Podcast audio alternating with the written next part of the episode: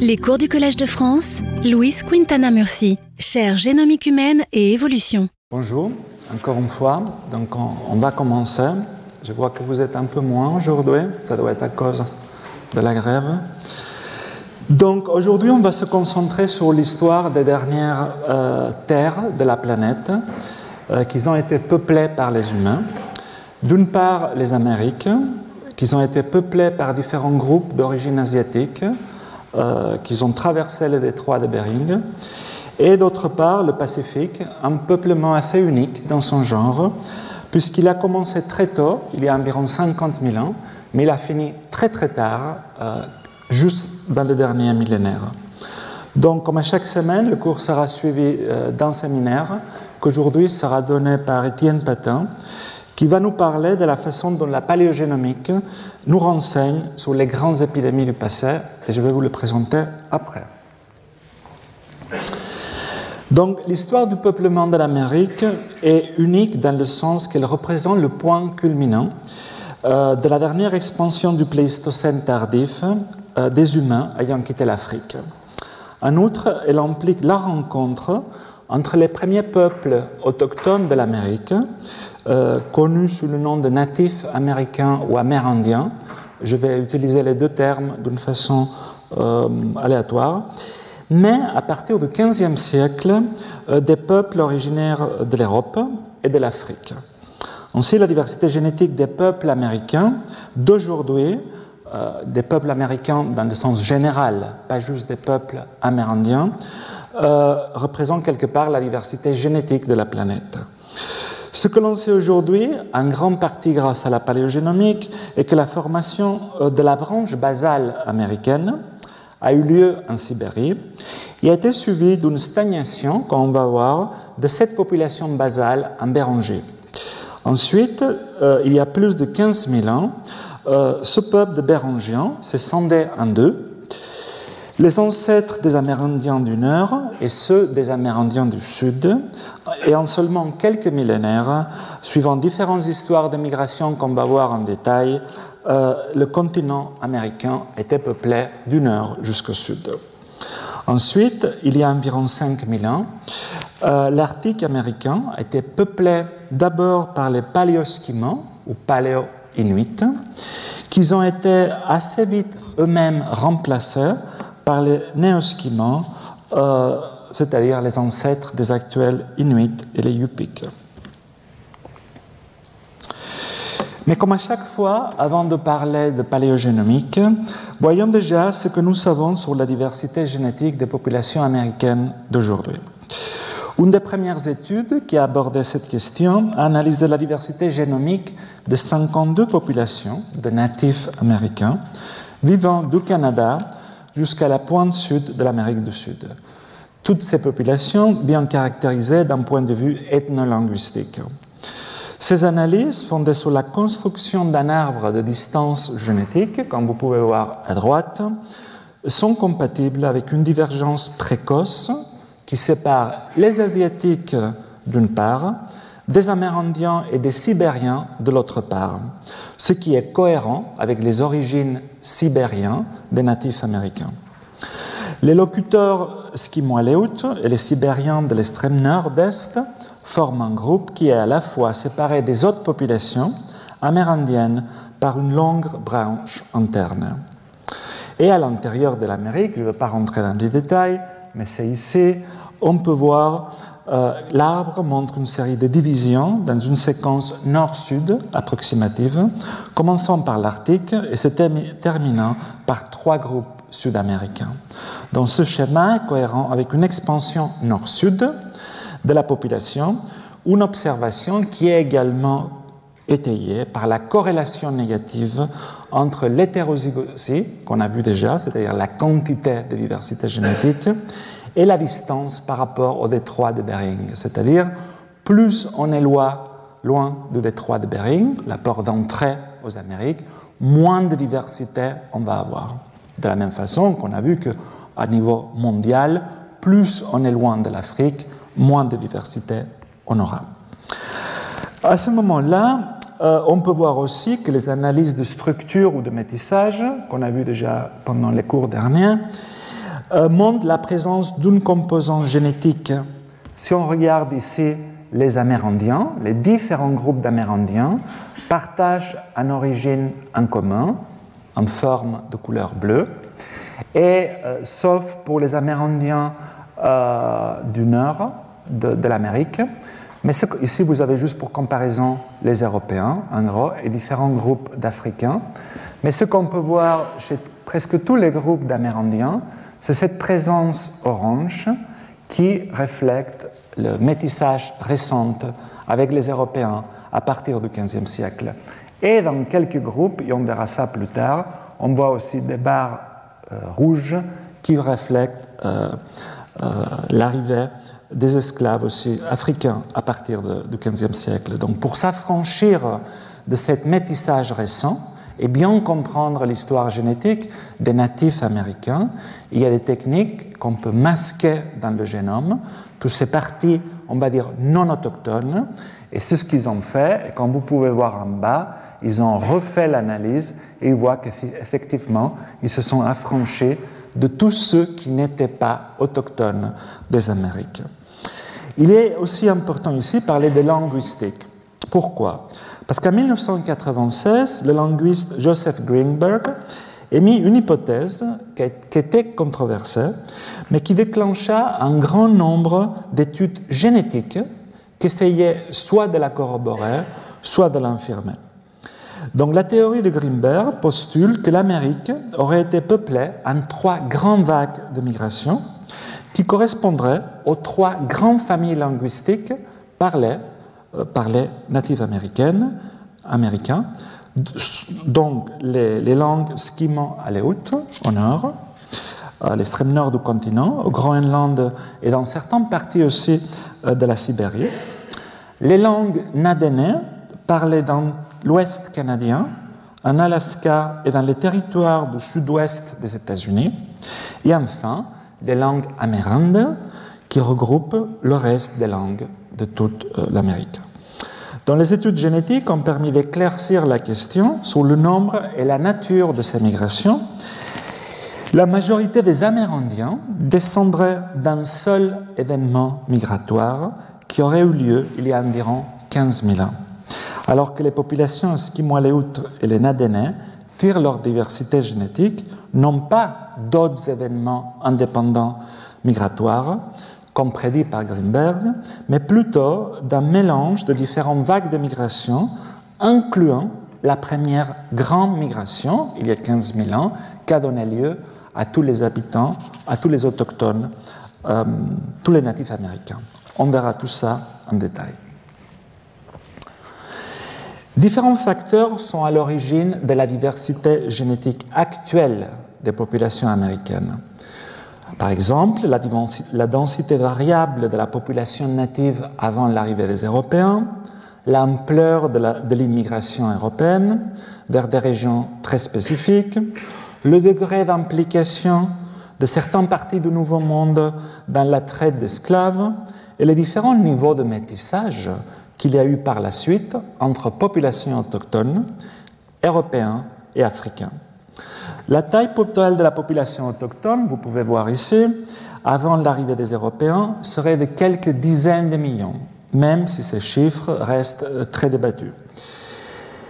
La taille de la population donc autochtone a certainement beaucoup varié sur le continent, comme nous pouvons le voir sur la figure, et cette variation reflète la grande diversité de mode de vie et d'organisation sociale allant des centres urbains densément peuplés, dépendant d'une agriculture intensive, principalement en Mésoamérique, comme vous pouvez voir ici, et euh, aux alentours des Andes, à des vastes zones peu peuplées, occupées par des petites communautés de chasseurs-cueilleurs, comme en Patagonie par exemple, ou en Amérique du Nord. Mais à partir du XVe siècle, il y a eu évidemment un bouleversement démographique. C'est avec l'arrivée de Christophe Colomb aux Bahamas en 1492 qui commence l'immigration européenne. Les premiers immigrants étaient d'origine espagnole et portugaise qui se sont établis dans différentes régions du Caraïbe, des côtes pacifiques et dans certaines régions euh, de l'intérieur déjà habité évidemment par les Amérindiens. Dans le siècle qui a suivi, d'autres Européens d'origine anglaise et française se sont installés dans les Antilles et le long de la côte atlantique, principalement en Amérique du Nord. On estime qu'environ 90% des, Amérindiens périrent à la suite de l'arrivée des Européens et les changements démographiques que tout ça entraînait, mis à part évidemment des, génocides. Donc, quand à l'arrivée de la composante d'origine africaine, que vous pouvez voir ici, en gradation de vert, elle commence tôt dans la période coloniale avec la traite d'esclaves par les Espagnols et les Portugais et continue avec les Anglais et les Français, en particulier dans le cadre de l'exploitation des plantations de canne à sucre. L'arrivée des Africains affecta fortement l'histoire de l'Amérique, puisqu'environ 10 millions d'Africains sont arrivés, sont arrivés, ils ont été forcés à arriver à cette époque. On estime qu'environ 42% d'entre eux ont été amenés au Brésil, environ 25% dans les colonies britanniques, environ 15% dans les colonies espagnoles et 14% dans les colonies françaises.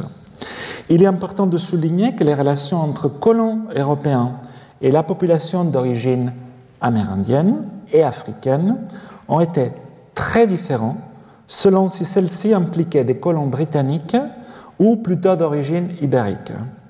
On sait qu'il y a eu des barrières sociales beaucoup plus fortes entre Européens et non-Européens en Amérique britannique qu'en Amérique latine, euh, car les barrières entre les différents groupes étaient beaucoup plus souples, ce qui a eu un impact considérable sur le degré de métissage entre les populations de différentes origines.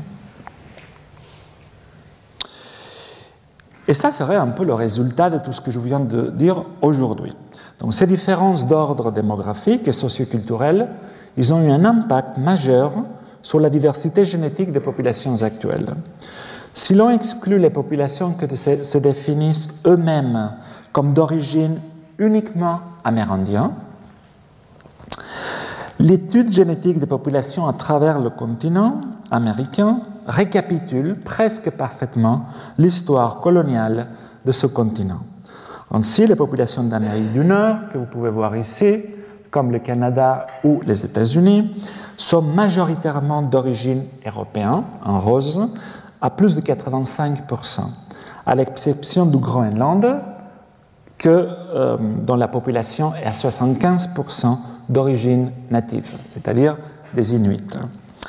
En Amérique centrale euh, et du Sud, ici, euh, les données génétiques illustrent l'importance majeure du métissage dans l'histoire de ces régions, confirmant la façon dont la souplesse des barrières sociales a favorisé le métissage. Les deux composants génétiques les plus représentés en Amérique latine sont donc celles d'origine européenne, qui varient de 20 à 60% selon les populations, et celle d'origine amérindienne qui varie de 20% à 80%. Par exemple, l'origine européenne est prépondérante au Costa Rica, en Argentine ou au Brésil, tandis que la composante amérindienne est particulièrement élevée en Bolivie, au Pérou, au Mexique et au Guatemala. Quant à la composante africaine, elle est présente à des faibles fréquences, environ 5 à 10% dans la plupart des populations d'Amérique du Nord, centrale et du Sud, qui ne s'identifient pas eux-mêmes comme des populations d'origine africaine, comme ce serait le cas par exemple des Afro-Américains euh, en, Amérique du Nord. Euh, la composante génétique africaine est bien plus représentée comme on s'y attend au sein des populations euh, que se considèrent elles-mêmes donc d'origine africaine, comme je vous disais, les, Afro-Américains où la partie africaine atteint les 80%. En revanche, chez les populations entre guillemets noires d'Amérique latine, la composante africaine atteint de 30 à 50%, illustrant encore une fois la plus grande souplesse des barrières sociales empêchant le métissage euh, en Amérique latine. Enfin, la situation aux Antilles, que vous voyez ici, s'est avéré complètement différent de celle de l'Amérique continentale, puisque la composante génétique la plus importante chez la population générale est celle d'origine africaine, qui atteint 80% dans la plupart des îles, suivie de la composante européenne. Ce qui est plus frappant dans la composition génétique des populations antillaises est la très très faible présence de la, de la composante amérindienne, retrouvée à moins de 10% dans presque toutes les populations. Cela met en lumière les conséquences de l'arrivée des colons européens et des populations issues de la traite d'esclaves, à savoir l'anéantissement presque total des populations natives de la région. Passons maintenant aux données archéologiques. La présence humaine en Amérique date d'au moins 14 500 ans, était associée au complexe culturel Clovis, nommé d'après la ville de Clovis dans le Nouveau-Mexique, où les premiers vestiges de cette culture ont été découvertes. La culture Clovis est caractérisée par des pointes à enlèvement flûté et ces traces sont bien observées en Amérique du Nord. L'étude de ce complexe culturel a confirmé que les premiers habitants du continent américain étaient venus d'Asie par le détroit de Bering, discréditant d'autres hypothèses, assez loufoques quand même, telles qu'une origine européenne du premiers Amérindiens, une hypothèse connue euh, comme l'hypothèse solutraine. Pendant longtemps, la communauté scientifique s'est accordée sur le fait que les peuples associés à la culture Clovis représentaient les premiers habitants de l'Amérique et que leur arrivée serait à l'origine de l'extension de la mégafaune américaine, comme les mammouths, euh, les paresseux géants ou les mastodontes. Toutefois, de nombreuses découvertes archéologiques ultérieures ont remis en cause par leur datation la théorie d'une première occupation humaine par les porteurs de la culture Clovis. Par exemple, sur la base des coprolites humains, on constate une présence humaine non Clovis, c'est-à-dire non associée à la culture de Clovis, il y a 14 000 ans dans la grotte Paisley Cave en Oregon. De la même façon, dans le site de Meadowcroft en Pennsylvanie, on trouve des lames qui précèdent la culture Clovis datait de 16 000 à 19 000 ans, bien que cette datation reste un peu controversée. Tout au sud du Chili, dans le site de Monteverde, on retrouve également des outils en pierre devançant d'au moins un millénaire la culture Clovis. Donc même si la présence humaine pré-Clovis est aujourd'hui largement acceptée sur la base des données archéologiques, la question concernant la culture ou les cultures ayant donné naissance au peuple d'Amérindiens actuels restait sans réponse claire jusqu'à l'arrivée de la paléogénomique. Passons donc à la paléogénomique. Donc, le premier génome humain ancien séquencé en Amérique arrive en 2014 avec le génome d'un individu connu sous le nom de Anzik 1, associé au complexe culturel Clovis, y ayant vécu dans le Montana actuel il y a environ 13 000 ans. Le, génome d'Ansic 1 a bel et bien montré que la population à laquelle cet individu appartenait était ancestrale à la plupart des Amérindiens actuels, défendant l'idée d'une continuité génétique en Amérique datant d'au moins 13 000 ans. De façon intéressante, la variabilité génétique de cet individu est plus étroitement reliée aux populations natives de l'Amérique centrale et du Sud. Je vous rappelle, on le voit à chaque cours, plus vous êtes rouge, plus vous ressemblez à la population, et plus vous passez au bleu et au noir, plus vous êtes distante de la population. Donc là, ils ont montré que Anzik 1 était plus proche des populations d'Amérindiens de l'Amérique centrale et du Sud que de l'Amérique du Nord, où il a été retrouvé d'ailleurs. Ce qui suggère déjà une ancienne structure de la population euh, des premiers habitants euh, de l'Amérique. Soutenant également l'origine unique de la plupart des Amérindiens, le séquençage en 2015 du génome de l'homme de Kennewick ayant vécu dans l'État de Washington actuel il y a environ 8500 ans, a montré que la diversité génétique de cet individu était étroitement liée aux Amérindiens contemporains, notamment en Amérique centrale. C'est toujours le même principe. Et bien loin, évidemment, des Européens.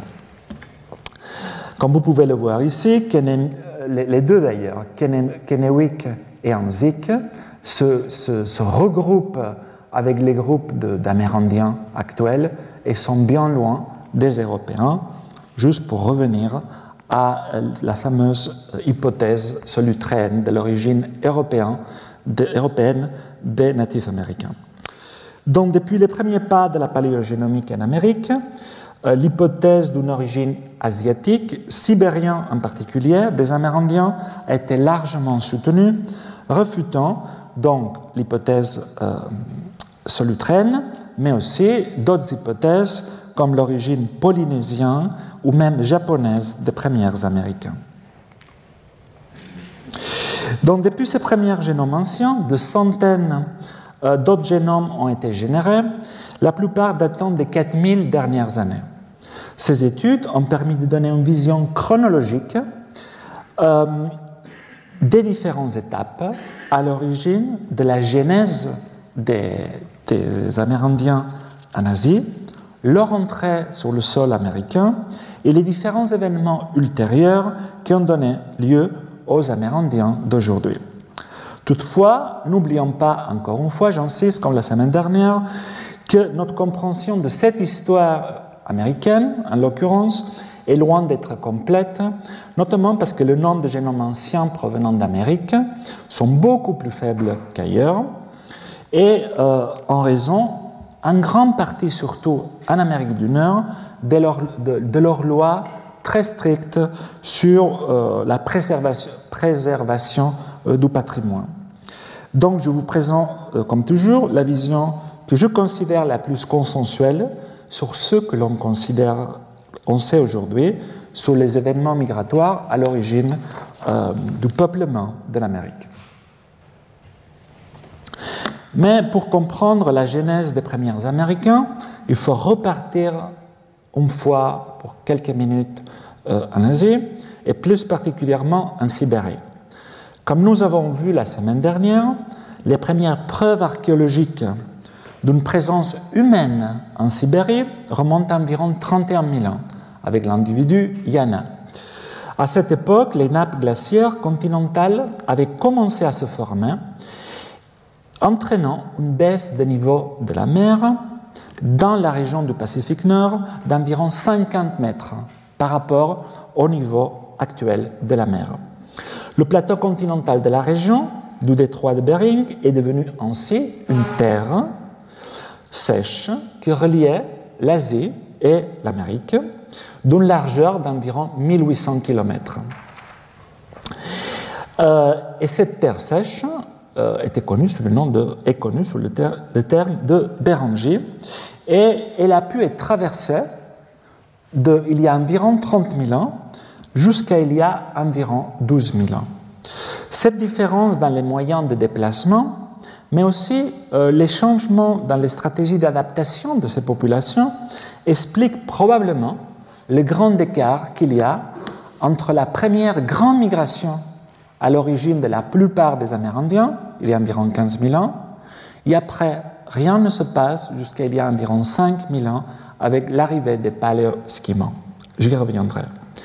Mais voyons maintenant les informations qu'on a pu en tirer de l'ADN d'anciens humains, humains ayant vécu dans la Sibérie et la Béranger dans les dernières 30 000 ans, qui incluent des génomes que l'on a vus la semaine dernière, comme le génome de Yana, qui date d'environ 31 000 ans, et euh, le génome des premières Sibériens du Nord, représenté par Colima 1 ici, qui date euh, de 10 000 ans.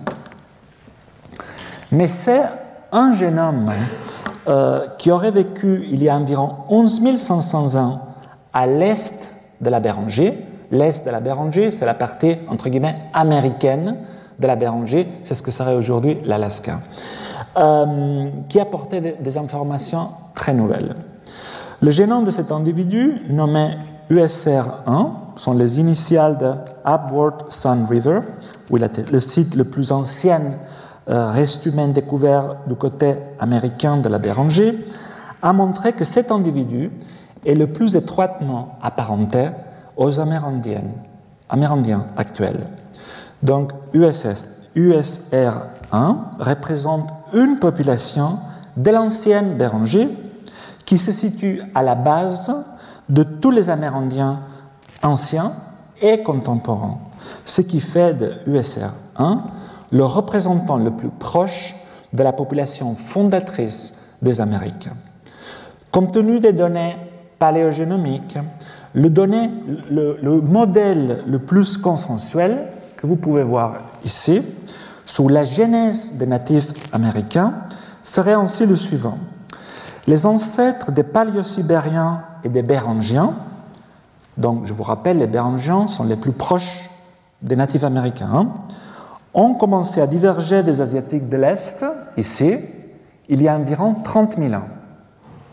Pour ensuite, il y a environ 24, 24 000 ans, il y a une nouvelle divergence qui a donné lieu aux anciens paléosibériens, qui sont restés en Sibérie, représentés par le fameux génome de Colima 1, et ceux qui sont devenus les anciens bérangiens, représentés par le génome USR-R1, qui après des goulots d'étranglement et des effets fondateurs importants seraient devenus les premiers natifs américains. Ils ont également observé, euh, comme je vous disais, ce goulot d'étranglement euh, qui aurait donné lieu aux natifs américains serait arrivé dans les dernières 15 000 ans. En parallèle, d'autres études se sont penchées sur la question de quand les premiers humains sont rentrés en Amérique et comment ils se sont ensuite déplacés si rapidement, probablement en moins de 1500 ans, de nord au sud, euh, vers l'Amérique centrale et du sud. Pour répondre à ces questions, ces études ont comparé la diversité génétique de dizaines de génomes provenant d'anciens natifs américains partout en Amérique, du nord, jusqu'au sud, et les comparer avec les populations actuelles afin de construire les modèles démographiques les plus vraisemblables.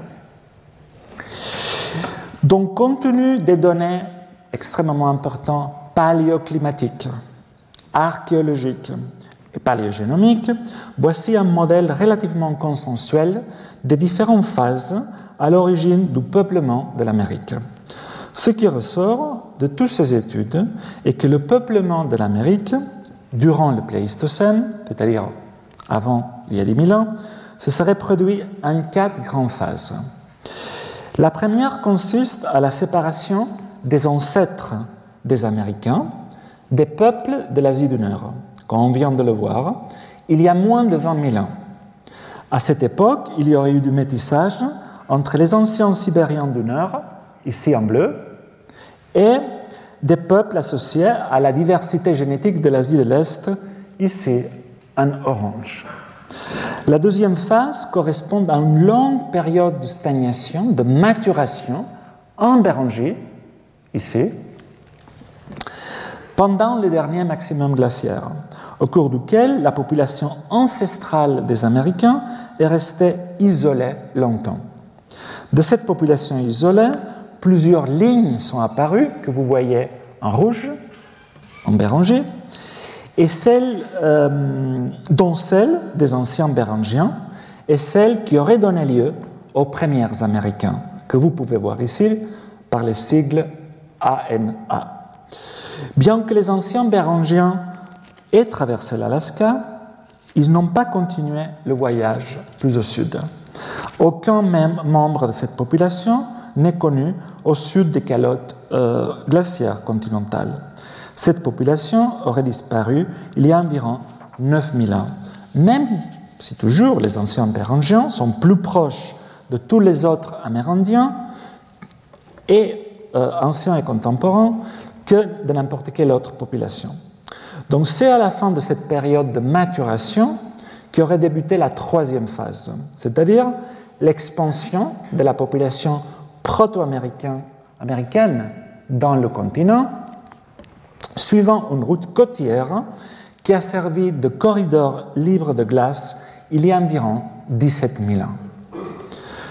Mais très peu après cette troisième phase d'entrée et expansion, commence la quatrième phase, c'est-à-dire les divergences de cette population fondatrice en plusieurs branches, les plus importants étant la branche à l'origine des Amérindiens du Nord et celle qui redonne naissance aux Amérindiens du centre et du sud. Le lieu géographique où cette divergence aurait eu lieu reste confus, mais il est probable qu'il corresponde à une région au sud des calottes glaciaires de l'Amérique du Nord, quelque part par ici. Après la scission, la diversité génétique associée aux Amérindiens du Nord, on la trouve que au nord de l'Amérique. Toujours en Amérique du Nord, le métissage entre ces deux lignées, c'est-à-dire celle qui a donné lieu aux Amérindiens du Nord et celle qui a donné lieu aux Amérindiens du Sud, qu'on la trouve en Amérique du, Nord évidemment, aurait donné naissance à l'homme de Kennewick, qu'on vient de voir, euh, âgé de 9000 ans. Quand aux anciens Amérindiens du Sud, c'est une lignée, donc on peut la trouver nord aussi. Hein. Ils se sont dispersés rapidement à travers les Amériques, arrivant en terre de feu à moins de 1500 ans. Donc ici la terre de feu.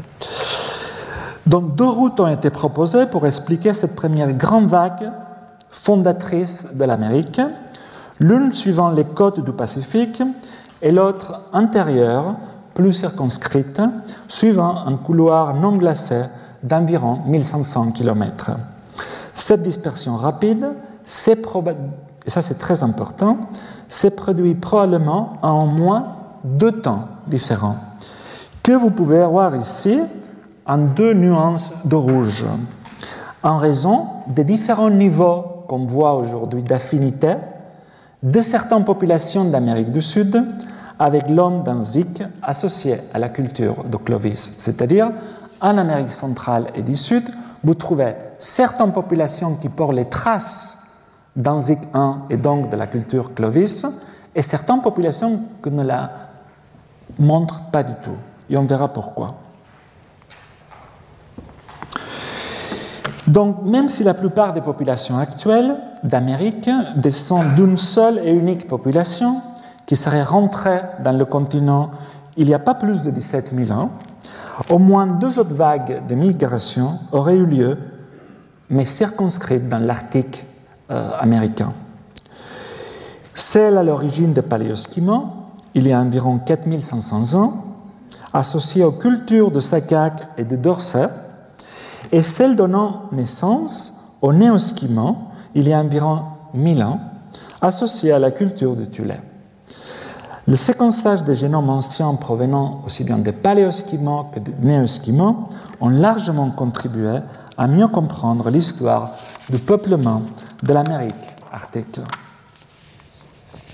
Et justement, le génome d'un individu de culture Sakak, donc paléosquimaux, ayant vécu au Groenland il y a 4000 ans, a été d'ailleurs le premier génome humain ancien avoir été séquencé tout court. Euh, cette étude a montré que la population à laquelle cet individu appartenait est très proche génétiquement des Sibériens actuels, comme ici vous voyez l'analyse en composants principal, vous le comprenez très bien maintenant déjà, vous voyez que cet individu est très proche des Sibériens actuels, comme par exemple les Koryaks, mais non pas des Amérindiens et des Inuits actuels ce qui soutient l'hypothèse d'une vague de migration indépendante.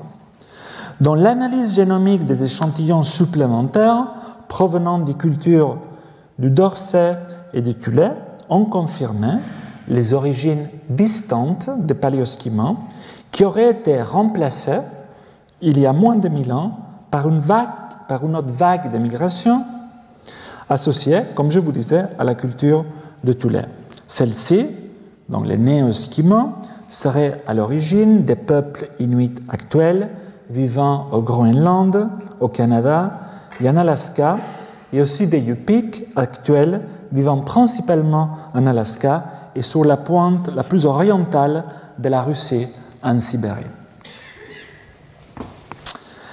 Mais depuis, plusieurs études ont séquencé les génomes anciens de l'Arctique, qui ont été comparés à les populations aussi bien de la Sibérie que de l'Arctique euh, américain.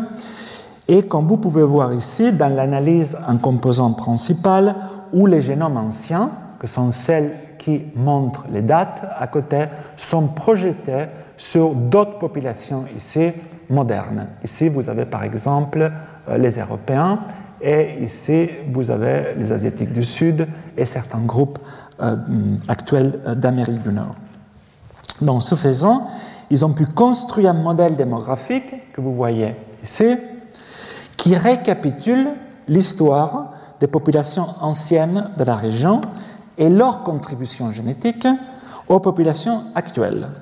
Dans ce modèle montre que la lignée qui a donné lieu au paléoschimo aurait divergé il y a environ 5800 ans de celle qui a éventuellement donné lieu au peuple du nord-est euh, de la Sibérie, ici, et euh, dans la presqu'île du Kamtchatka, dans l'extrême est de la Russie. La lignée des paléoschimos se serait ensuite scindée en deux, donnant lieu d'une part aux anciens individus de la culture de Sakak, aujourd'hui disparus, et d'autre part, à la suite d'un métissage il y a environ 4500 ans, avec la lignée qui aurait donné lieu aux premiers natifs américains. Donc ça arrive d'une autre lignée, un métissage extrêmement fort.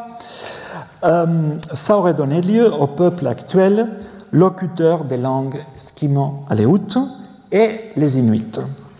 Ils ont également constaté un apport de diversité génétique d'origine européenne à la hauteur de 25% environ chez les premiers natifs américains, ce qui est évident euh, cause de, l'histoire coloniale, dans la région.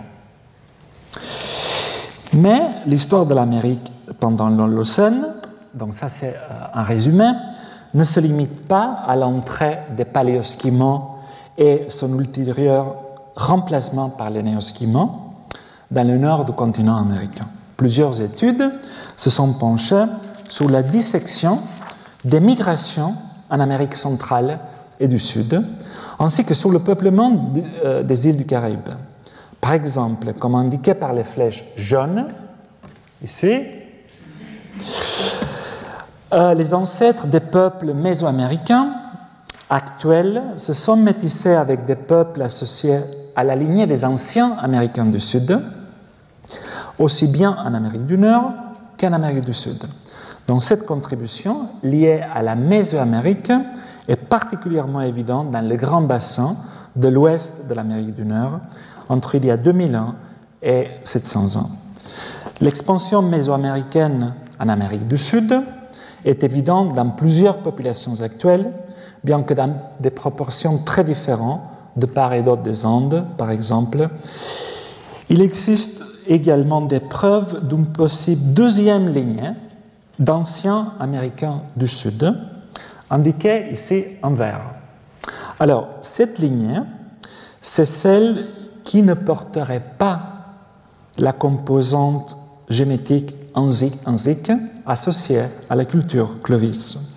Donc cette lignée présente des affinités avec des anciens individus des îles du Détroit, les Channel Islands, au large de, de la Californie.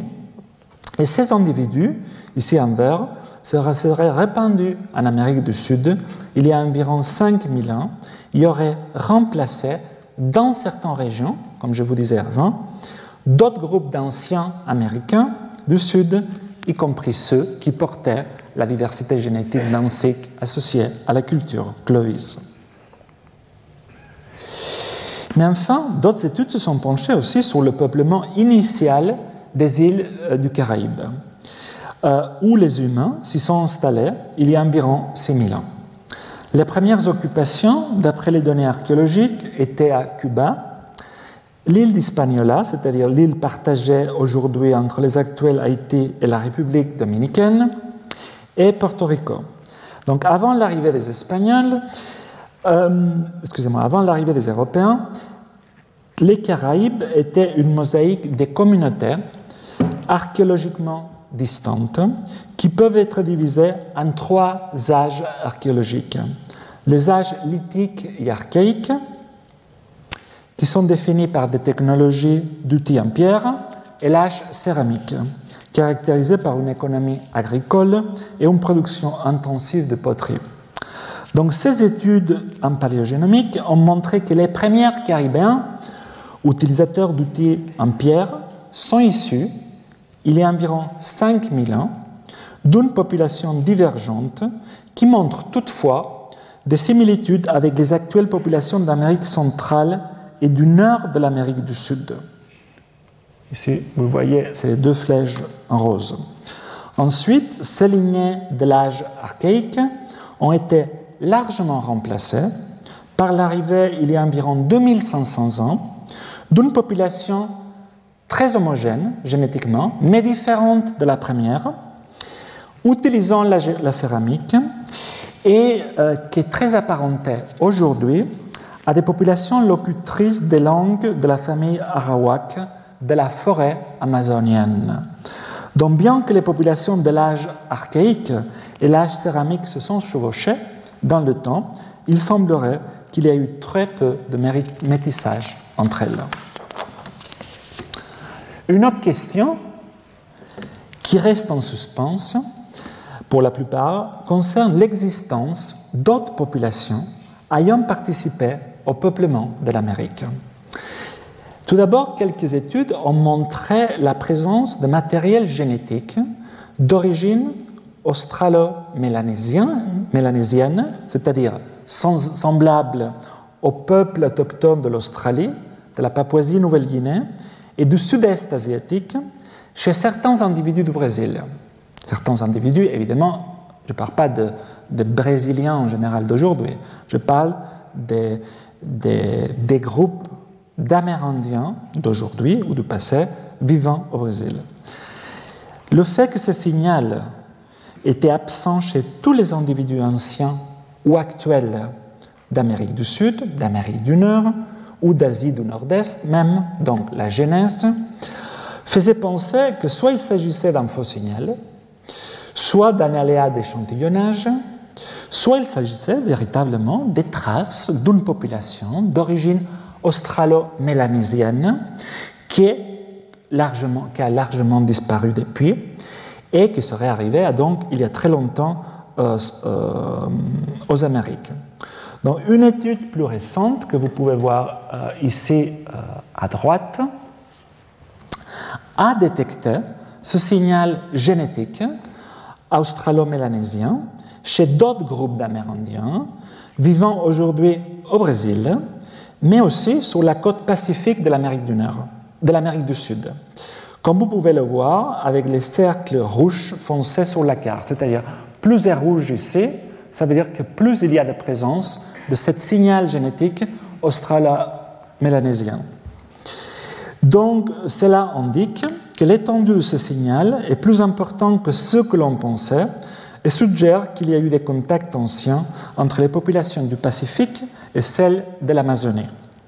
Des analyses plus poussées ont montré que cette contribution australo-mélanésienne est en effet ancienne et aurait été introduite par la côte pacifique. Toutefois, l'absence de ce signal génétique chez les individus anciens de ces régions, ainsi qu'en Amérique centrale et du Nord, reste encore euh, inexpliqué. Une autre observation assez énigmatique a été la découverte de matériel génétique d'origine polynésienne chez une population toujours du Brésil, ici, connue sous le nom de Botocudos. Donc le terme Botocudos vient du nom donné par les Portugais à des groupes de natifs américains qui vivaient dans la région du centre et de l'est du Brésil, ce qui serait aujourd'hui plus ou moins l'état de Minas Gerais, qui portaient souvent euh, le labret, ce disque de bois inséré dans la lèvre inférieure. Donc une première étude, en 2014, avait étudié deux individus provenant d'un musée, dans deux individus anciens, étiquetés comme des botocudos du Brésil, et ayant vécu juste après la colonisation du Brésil par les Européens. Mais la surprise est venue du côté génétique, car les deux individus que vous pouvez voir ici, comme BOT 15 et BOT 17, sont complètement verts, leur génome. Donc, comme les Polynésiens que vous voyez ici, est complètement différent à tous les autres groupes euh, de natifs américains, y compris ceux habitant au Brésil, que ce soit du Sud ou des Américains, euh, des natifs américains du Nord.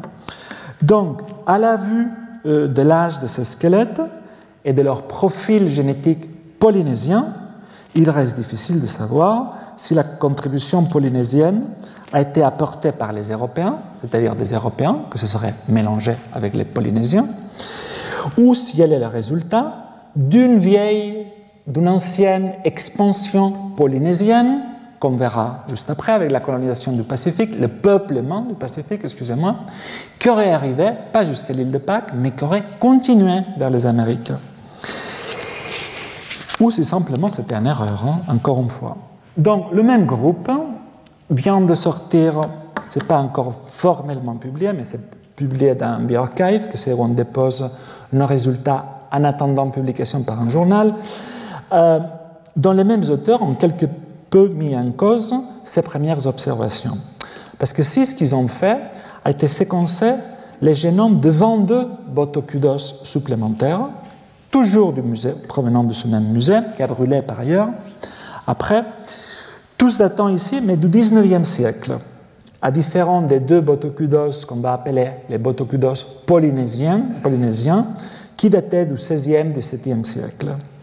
Donc, contrairement à la première étude, ces 22 botocudos ont des ancêtres parfaitement natifs américains. Vous les voyez ici en, bleu fluo, on va dire, et ressemblent parfaitement à d'autres groupes de, de natifs américains que vous voyez ici et sont très différents des deux botocudos polynésiens que vous voyez ici, que euh, clusterisent, se regroupent avec les Polynésiens, les Fidjiens et les gens de Tonga et de, Samoa. Donc, la question sur une possible contribution polynésienne chez les premiers Amérindiens reste en suspens parce que tous les autres Botocudos n'ont rien de polynésien. Toutefois, il ne reste que ces deux Botocudos euh, avant, ils ont l'air d'origine polynésienne, et donc euh, soit euh, reflètent un contact transpacifique entre la Polynésie et les Amériques, soit un voyage effectué par les Européens, soit une simple erreur d'étiquetage dans la collection du musée. Donc pour finir cette série de cours, euh, dirigeons-nous maintenant vers les dernières régions de la planète qui ont été peuplées par les humains, c'est-à-dire les terres insulaires de l'Océanie. D'un point de vue géographique et culturel, le Pacifique Sud a été historiquement divisé en plusieurs régions qui doivent leur nom à l'explorateur français euh, Jules Dumont d'Urville. On parle de la Mélanésie, ça veut dire les îles Noires, de la Micronésie, donc ça c'est la Mélanésie, la Micronésie, les petites îles, et la Polynésie, donc euh, les îles multiples. Même si ces définitions sont assez imprécises. Donc une division du Pacifique plus pertinente et de plus en plus utilisée est celle basée sur la chronologie du peuplement du Pacifique. On va parler donc de l'Océanie proche, c'est-à-dire jusqu'ici, les dernières îles qui font partie de l'Océanie proche sont les îles Solomon, et ça représente la partie de l'Océanie qui a été peuplée, peuplée par la première vague, il y a 50 000 ans, que se distingue de l'Océanie lointaine, que c'est tout le reste. C'est-à-dire, ici, ce serait à partir des îles Vanuatu, et après toute la Polynésie, toute la Polynésie et la Micronésie. Une singularité du peuplement du Pacifique est qu'il a impliqué les premières grandes traversées maritimes de l'histoire de l'homme. Pendant le Pléistocène, le niveau de la mer dans la région était plus de 100 mètres plus bas qu'aujourd'hui. Et sait, et c'est très important pour comprendre le peuplement de cette région, ce qui est l'Australie, la Tasmanie et euh, la Papouasie-Nouvelle-Guinée étaient tout le même continent que s'appelait Saoul. Jusqu'à il y a seulement 10 000 ans. Mais Saoul n'était pas connecté à la masse continentale asiatique qu'à l'époque englobait les îles actuelles de Sumatra, Java et Bornéo et s'appelait Sunda, tout ça. Cependant, donc, ces traversées, donc ils n'étaient pas connectés, mais tous les traversées maritimes par ici euh, auraient été pour la plupart visibles par les humains euh, et d'une distance d'environ 70 km, ce qui signifie que les humains auraient eu un aperçu de l'existence de la Terre devant eux, ce qui change complètement l'intention, évidemment, de la migration. En revanche, le peuplement du reste du Pacifique, c'est-à-dire l'Océanie lointaine, que je viens de vous expliquer, qui inclut donc les îles de Santa Cruz, Vanuatu, Nouvelle-Calédonie, Fidji, Micronésie et Polynésie, aurait impliqué les traversées allant de moins 400 km à des milliers de kilomètres, ce qui suggère euh, l'acquis de techniques de navigation bien plus sophistiquées. Donc le peuplement de l'Océanie comprend deux extrêmes. Donc c'est le point final de la première migration euh, hors d'Afrique, mais aussi des dernières migrations vers des territoires jusqu'alors inoccupés par l'homme, comme c'est le cas des îles délimitant le triangle polynésien, c'est-à-dire Hawaï au nord, la Nouvelle-Zélande au sud-ouest et l'île de Pâques au sud-est, qu'elles auraient été peuplées dans les dernières juste 700 000 ans. Il n'y avait pas d'humains avant. Donc, il faudra. Euh, et donc, les données archéologiques témoignent d'une occupation de Saoul et de l'archipel de Bismarck et des îles Solomon, donc l'Océanie proche, il y a entre 30 000 et 50 000 ans. Les descendants de cette première vague de peuplement sont des communautés locutrices de langue euh, papou, vivant aujourd'hui en Nouvelle-Guinée et dans certaines îles de Bismarck et des îles Solomon. Mais pendant le Pléistocène, l'homme n'ira pas au-delà du peuplement de l'Australie et de l'Océanie proche. Il faut attendre au moins 35 000 ans pour que le reste du Pacifique soit peuplé. Donc, à la différence de l'Océanie proche, l'Océanie lointaine n'a été peuplée que dans les dernières 3500 ans, ce qui représente l'expansion la plus récente dans des grands territoires de l'histoire de l'homme. Cette expansion aurait commencé il y a environ 5000 ans, probablement à Taïwan, d'après les données linguistiques, et se serait poursuivie à travers les Philippines et l'Indonésie pour rejoindre les terres déjà habitées par les Papous, entre guillemets, ici, et peupler pour la première fois le reste de l'Océanie, c'est-à-dire l'Océanie lointaine. Il y a environ 3200 ans.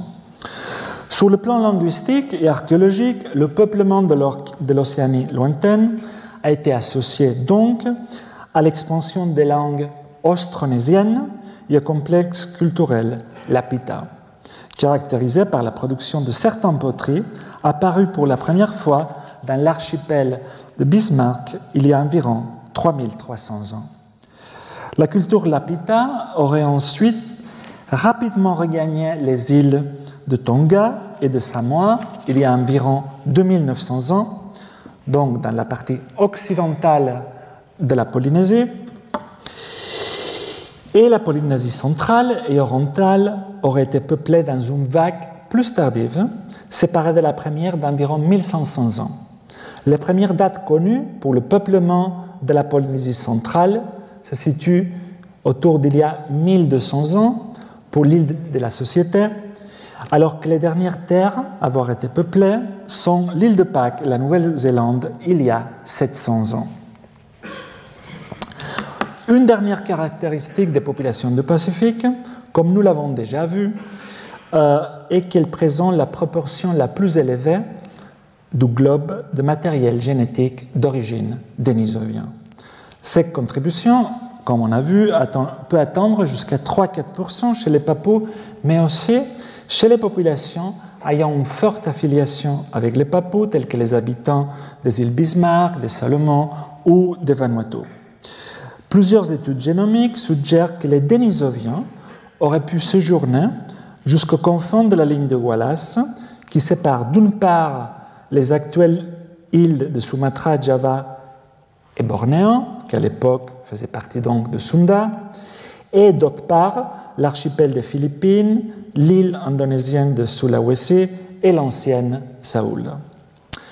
Mais les Denisoviens ne seraient pas les seuls humains archaïques ayant franchi cette ligne de Wallace, comme un témoin la présence de l'homme de Callao aux Philippines, il y a au moins 50 000 ans, et l'homme de Flores, qui aurait vécu sur l'île indonésienne de Flores, il y a au moins 50-60 000 ans.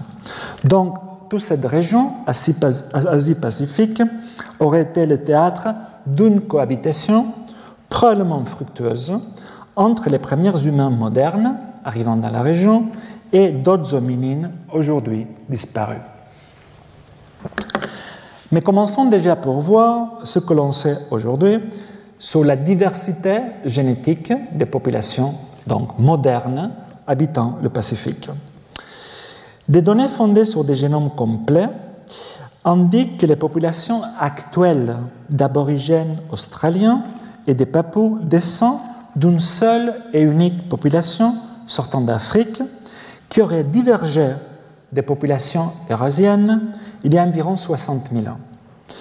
Donc Australiens et Papous se seraient ensuite séparés il y a 25 000, 40 000 ans, ce qui témoigne d'un isolement génétique ancien précédant la montée du niveau de la mer et l'immersion de Saül, Saül il y a 10 000 ans. Les données génétiques montrent également que les différents groupes d'aborigènes australiens sont très différenciés entre eux et que leur séparation en plusieurs groupes distants date des dernières 32 000 à 10 000 ans, période qui coïncide avec des changements environnementaux liés, environnementaux liés à la désertification. En ce qui concerne le reste du Pacifique, les populations euh, du Pacifique Sud sont pour la plupart le résultat du métissage entre deux grands composants génétiques associés aux deux grandes vagues de migration, donc la composante papou, plus ancienne, et la composante austronésienne, plus récente. Les proportions de ces deux composantes varient considérablement d'une population à l'autre, par exemple, tandis que dans l'Océanie proche, la composante austronésienne est relativement faible, environ 20%, cette composante austronésienne atteint 70-80% en Océanie lointaine, par exemple en Polynésie française. De plus, ces travaux ont montré que la disposition des populations de l'Océanie proche vers l'Océanie lointaine s'est déroulée de manière saute-mouton contournant par exemple la chaîne principale des îles Salomon. Ainsi, certaines populations montreraient bien plus de composants papous de ce qu'on s'attendrait s'il y avait eu une migration graduelle euh, et ce qu'on appelle, on l'a vu déjà, l'isolement par la distance. Ce qui suggère plus généralement l'existence de différentes vagues de migration dans le temps qui auraient affecté différemment les îles du Pacifique. En effet, comme nous le verrons, les données provenant de l'ADN ancien ont dévoilé que la région Pacifique était un important corridor pour des migrations humaines et que son peuplement est bien plus complexe que celui prédit par les deux grandes vagues de migration.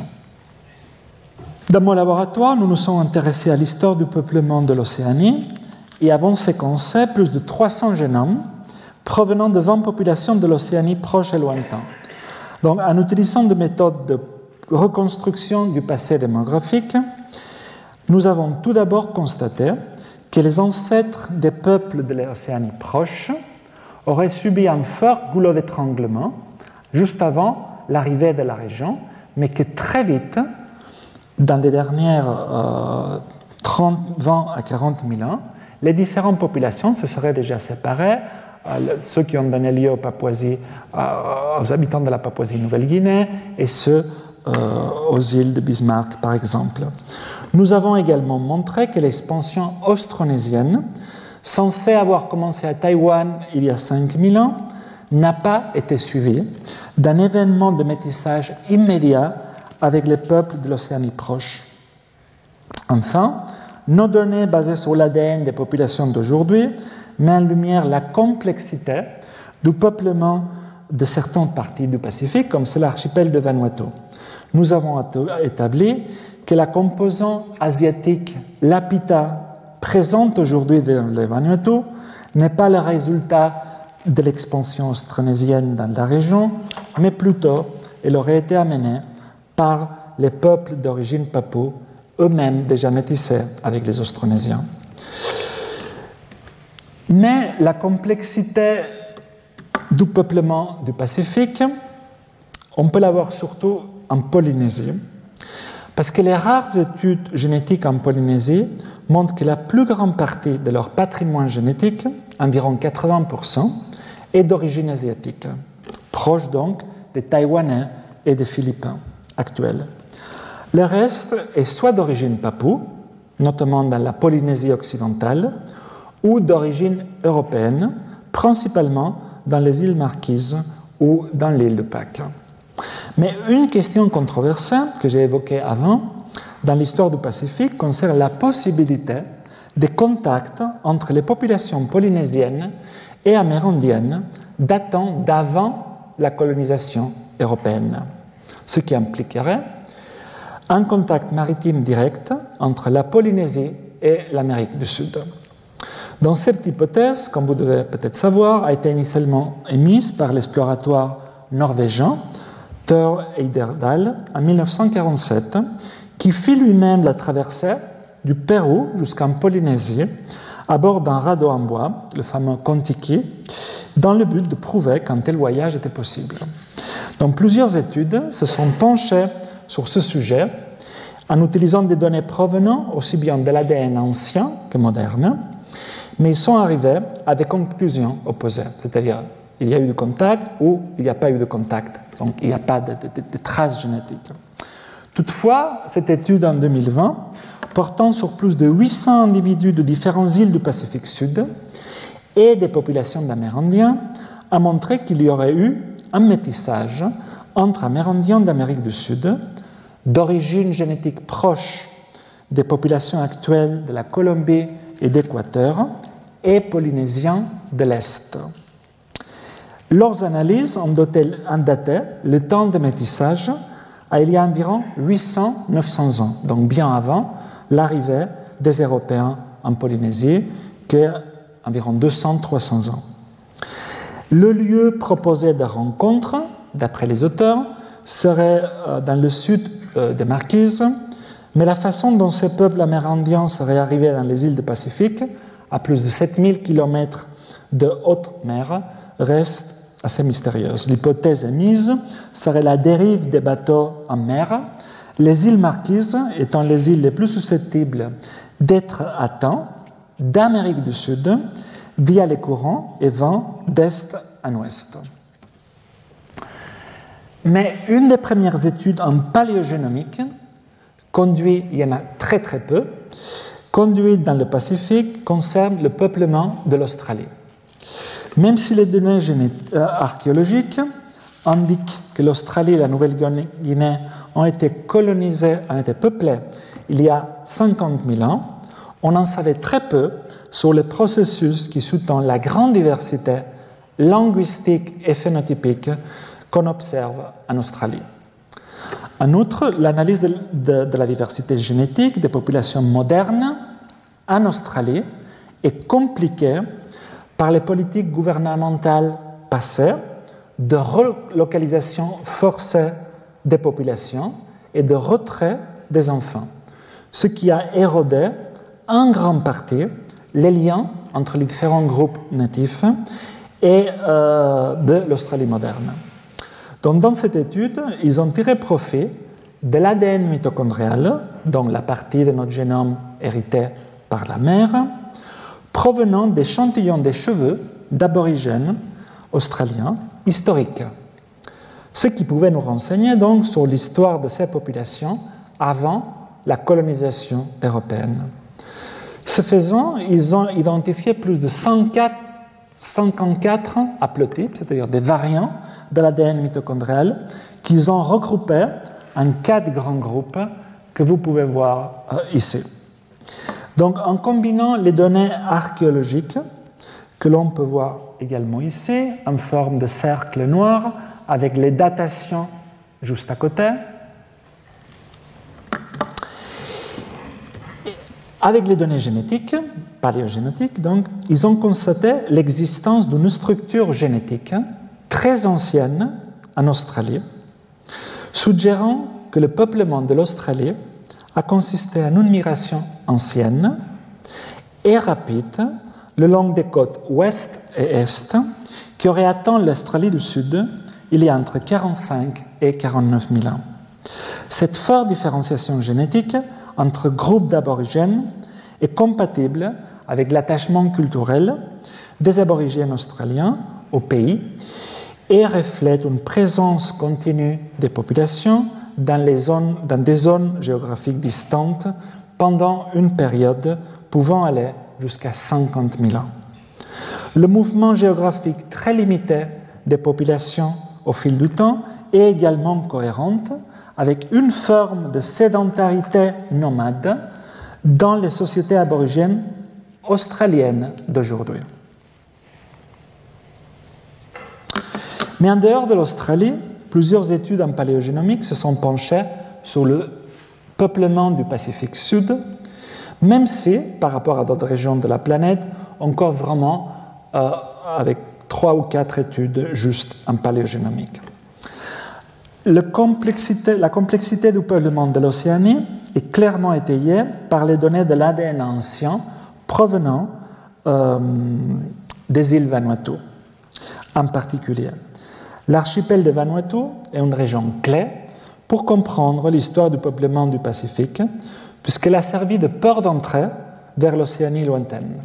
En effet, les Vanuatu sont les premières îles qui, ont été, qui font partie d'ailleurs de l'Océanie lointaine et qui ont été peuplées il y a juste 3000 ans. C'est-à-dire la première grande couche, la première grande migration, ça reste juste avant les Vanuatu, celle d'il y a 30-50 000 ans. Et euh, les Vanuatu sont les premières îles qui ont été nous, peuplées pour la première fois avec les expansions austronésiennes que, comme on a vu, auraient débuté dans l'actuel Taïwan il y a 5000 ans.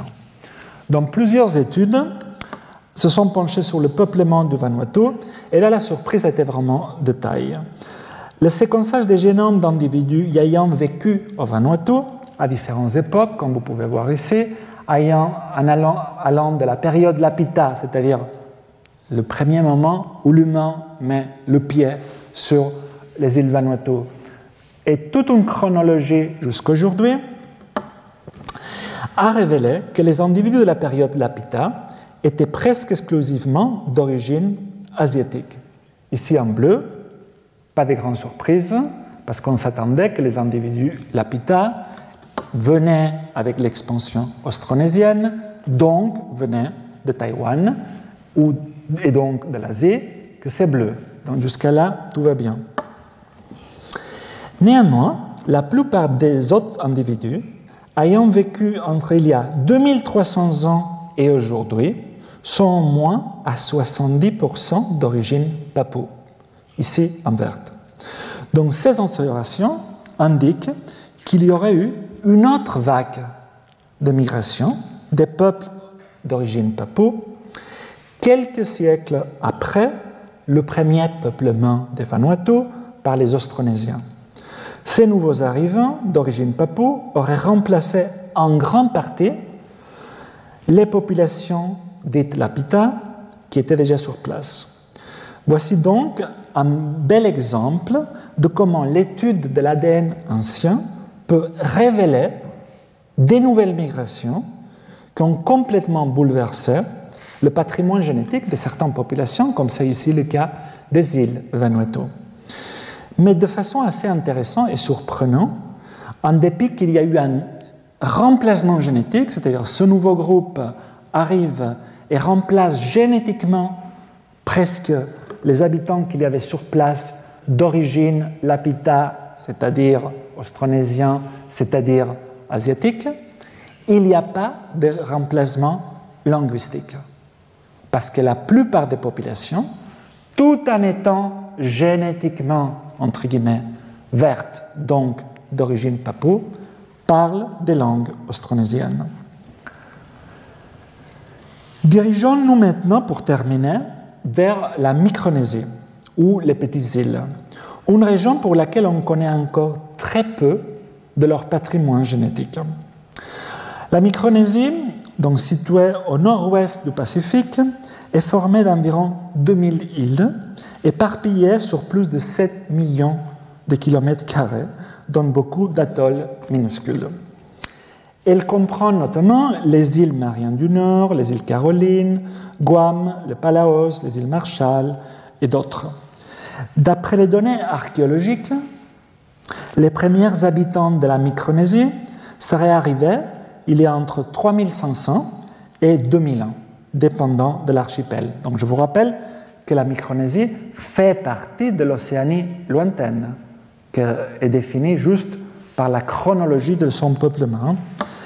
Par exemple, les îles Mariannes auraient été peuplées il y a environ 3200 ans, et la culture matérielle de leurs premiers habitants diffère nettement du complexe culturel Lapita, étant beaucoup plus proche des complexes culturels qu'on trouve aujourd'hui sur différents sites des Philippines. Les langues parlées en Micronésie, évidemment toujours je parle avant l'arrivée des colonisations européennes, appartiennent toutes à la branche malayo-polynésienne, donc des langues austronésiennes. Donc, afin de mieux comprendre le peuplement de la Micronésie, une étude récente a séquencé le génome de 164 individus ayant vécu dans les différentes régions de la Micronésie entre il y a 2200 ans et 200 ans. Ces génomes anciens ont été après comparés avec un groupe de, de Micronésiens d'aujourd'hui, donc modernes, et les premières analyses ont montré que les Micronésiens sont également issus d'un maîtrisage entre les deux grandes couches génétiques, celle associée à la variabilité de l'Asie de l'Est, donc la couche austronésienne, et celle d'origine papou. Mais ce métissage est très variable entre les différentes îles. Mais des analyses plus approfondies ont révélé que le peuplement de la Micronésie peut se résumer en cinq grands flux migratoires. Trois de ces sources, que vous pouvez voir sur le schéma en forme de flèche, nommées M1, M2 et M3, sont liées à l'Asie de l'Est et seraient arrivées dans les îles micronésiennes il y a au moins 2000 ans. Donc ça serait les premières expansions micronésiennes, euh, austronésiennes, excusez-moi. Donc deux de ces lignées, M1 et M2, seraient dérivées des expansions austronésiennes qui auraient commencé, quand on a vu en fin de compte, à Taïwan. Mais la troisième, M3, ici, serait plutôt associée à la variabilité génétique typique des individus de la période Lapita, donc plutôt provenant du Pacifique sud-ouest, même si on ne trouve pas du Lapita.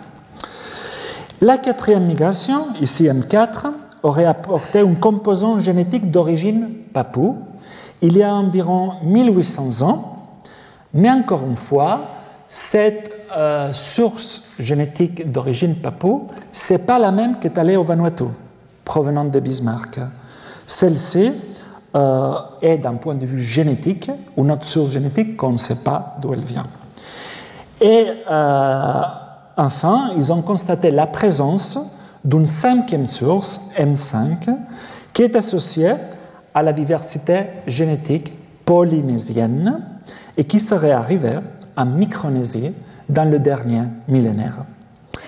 Ils ont également noté que les habitants des îles Mariannes ne portent aucune trace d'origine papou dans leur génome, ce qui ferait d'eux, pour l'instant, les seuls habitants de l'Océanie lointaine à ne pas avoir aucune ancêtre papou. Donc, terminons ce cours en récapitulant l'histoire du Pacifique Sud d'après les données paléogénomiques. Tout d'abord, pendant le Pléistocène, il y aurait eu une première migration provenant de l'Asie continentale, il y a environ 50 000, 60 000 ans, qui aurait peuplé pour la première fois l'Océanie proche, ici en verte. Ensuite, presque 40 000 ans après, donc il y a environ 5 000 ans, des populations qui sont parties de Taïwan auraient apporté les langues austronésiennes dans la région et en même temps auraient commencé à peupler pour la première fois l'Océanie lointaine, arrivant au Vanuatu, aux îles Fidji, en Micronésie et en Polynésie dans les dernières 3000 ans.